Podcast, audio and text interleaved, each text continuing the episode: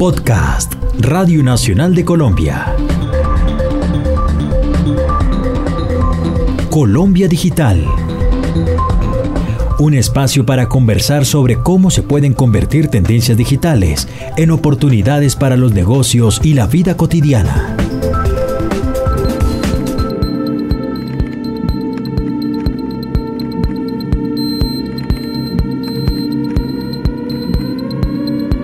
Colombia Digital te acerca a las tecnologías. Bienvenidos a este nuevo capítulo de Colombia Digital. En esta oportunidad estaremos hablando acerca de cuáles son las dinámicas que están transformando el mundo tecnológico en Colombia. Soy Eduardo Villamizar y estaremos hablando con Luis Javier Parra de InfoProjects acerca del desarrollo del ecosistema digital colombiano y cómo las tecnologías avanzadas están creando oportunidades para evolucionar, emprender y aportar al país soluciones de base digital.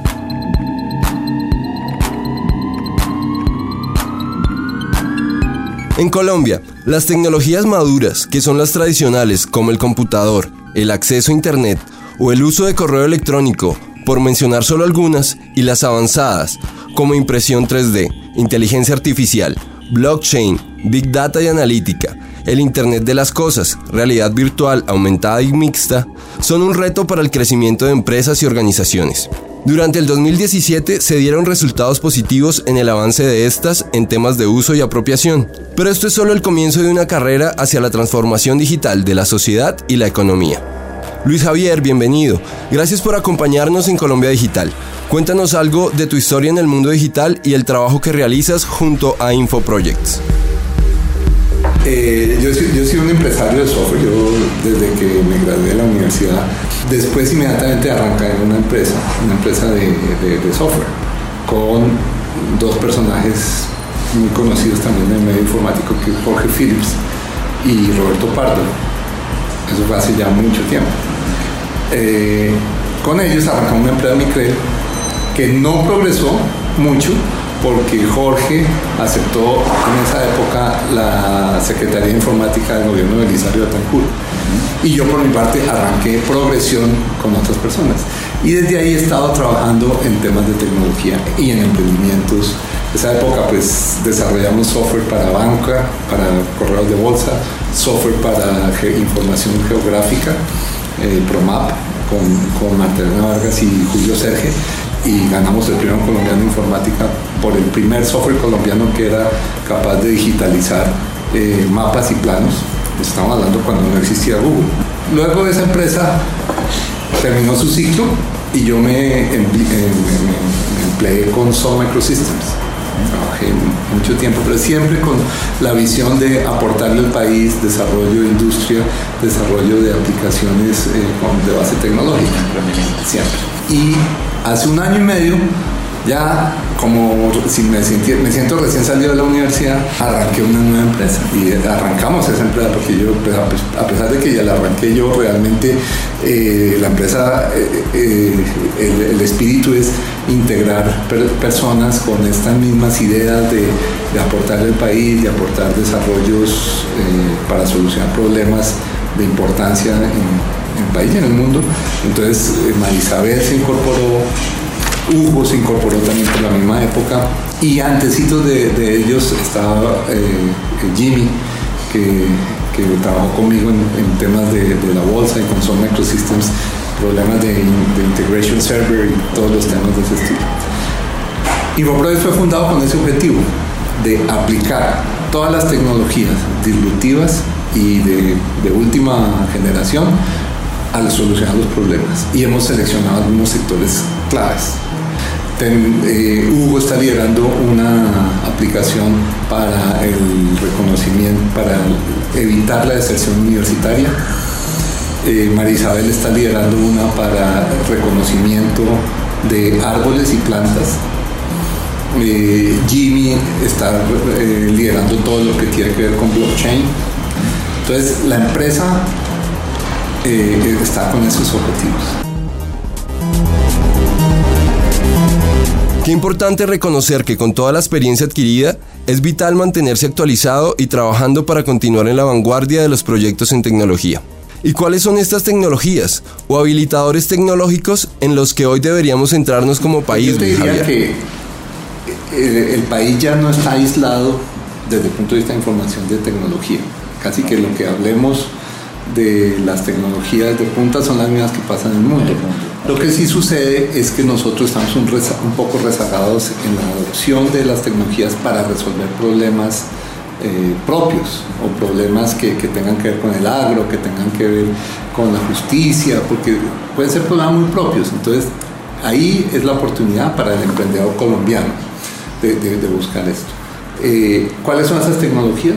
Más o menos las que se están, eh, desde el punto de vista de informática, son las que mencionamos. Blockchain, inteligencia artificial, big data y analítica, Internet de las Cosas, el tema de realidad virtual y aumentada. Y ahí, ahí debajo también hay otras cantidades de tecnologías que son ya transversales y como que se asumen que ya existen, pero que es la base de mucho. Pero obviamente está Internet, el tema de cloud, de, de todo eso que ya es, ya, es, transparente, todo el mundo la usa. Entonces, ah, que, que cloud, sí. Entonces es básicamente desmaterializar el tema relacionado con los servidores y tener un servicio que te cobran por el segundo o por el byte que usas. Entonces eso, eso es realmente, esas son las tecnologías que son muy normales de adopción rápidamente. Pero una vez que adoptas esas tecnologías, los grandes jugadores mundiales las están usando es para exponenciar otro tipo de desarrollos. Entonces ya los desarrollos de chatbots basados en, en eh, procesamiento del lenguaje natural, inteligencia, artificial. inteligencia artificial, esos ya son muy asequibles para que casi cualquier persona pueda hacer un chat. Un mundo globalizado nos permite entender lo que ocurre en la tecnología Qué importante aprovechar estas oportunidades para crear soluciones a las necesidades de las empresas y los ciudadanos en Colombia. Desde la experiencia de estar evolucionando con las tecnologías, ¿qué significa transformación digital, Luis Javier? A mi forma de, ver, hay muchas definiciones, pero la, implicaría, por un lado, la digitalización de los activos o de la información básica que utiliza un sector industrial y sacarle provecho a esos procesos de digitalización para transformar sus procesos, para transformar la forma de llegarle al cliente, para transformar su propia eficiencia interna. Entonces, ahí hay muchas tecnologías que impactan la transformación digital. Para mí la transformación digital es una evolución de las adopciones de las tecnologías de información eh, para la aplicación mucho más eh, generalizada, mucho más globalizada, con, el objetivo de, transformar. Y yo creo que se acuña principalmente por todos los éxitos que se han conocido de Kodak, de Blockbuster, éxitos y fracasos, digamos, en este caso, de que esas industrias fueron transformadas. Transformaciones de negocio. Totalmente las, las, las transformó. ¿Quién las transformó? Las transformó ideas digitales. Entonces, eh, como que viene de ahí. Entonces eh, se está acuñando ese, ese, término para decir, ojo industria, cualquiera que sea, si usted no adopta las tecnologías y, la transformación digital, usted puede verse abocado a que le pase lo que le pasó a Blockbuster.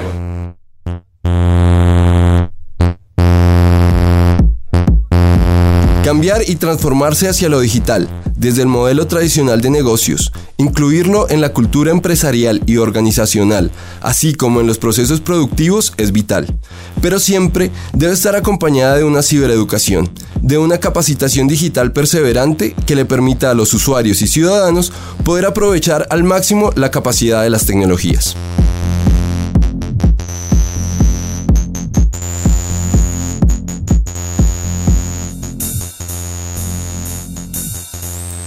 Continuamos hablando sobre los cambios que esta revolución industrial está desatando sobre el mundo y queremos preguntar, ¿cuál es el panorama? La visión al respecto de la creación de nuevos modelos de negocio en el ecosistema digital, cuando estamos en medio de un momento de oportunidad a la entrada de una economía y sociedad digital. Una oportunidad impresionante para todos los emprendedores. Desde Infoproyes nosotros em, seguimos muy de cerca a, la Universidad es la Singularidad. De por sí, yo, pertenezco al capítulo de Bogotá de, Singularity University y hemos tomado cursos con Peter Diamandis, cursos virtuales, donde él precisamente muestra cuáles son, por, qué se pueden generar esos negocios. Entonces, básicamente él habla de la desmaterialización, habla de la democratización, o sea, el acceso ya a muchas personas, la demonetización, que eso ya no hay dinero, sino lo que hay es otro tipo de, mecanismos de transacción y de, compensación. Eh, bueno, y con esos principios, que son, esos son cinco, hay otros dos que ahorita en este momento no me, no me acuerdo muy bien, con esos cinco principios es como se están creando los nuevos negocios y los nuevos modelos de negocio.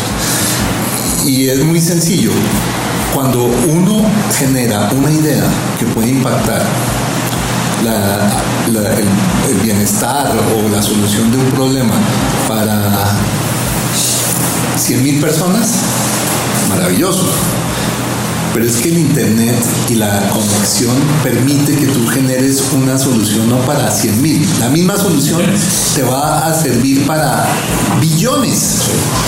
Entonces, si tú piensas en soluciones de ese estilo, esas son las soluciones que así te paguen un centavo por la solución, un billón de personas, es algo importante, muy importante desde el punto de vista de compensación económica. Pero también la, parte de, ser creativo en la estructuración de los negocios la creatividad de la estructuración de los negocios implica eh, muchos temas.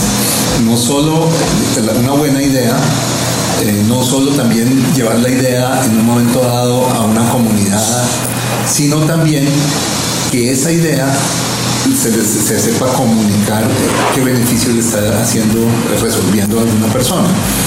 Entonces, la creación del modelo de negocio tiene que tener ya una apertura no solo de, lo que uno identificaba como el cliente, sino inclusive el cliente, los aliados. La misma competencia puede ser parte de tu modelo de negocio.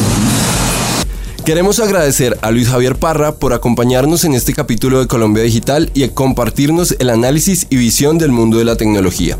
Este contenido es producto de la alianza entre Radio Nacional de Colombia y Colombia Digital. Para encontrar más información y análisis sobre tecnología, innovación y tendencias del mundo digital, visite www.colombiadigital.net.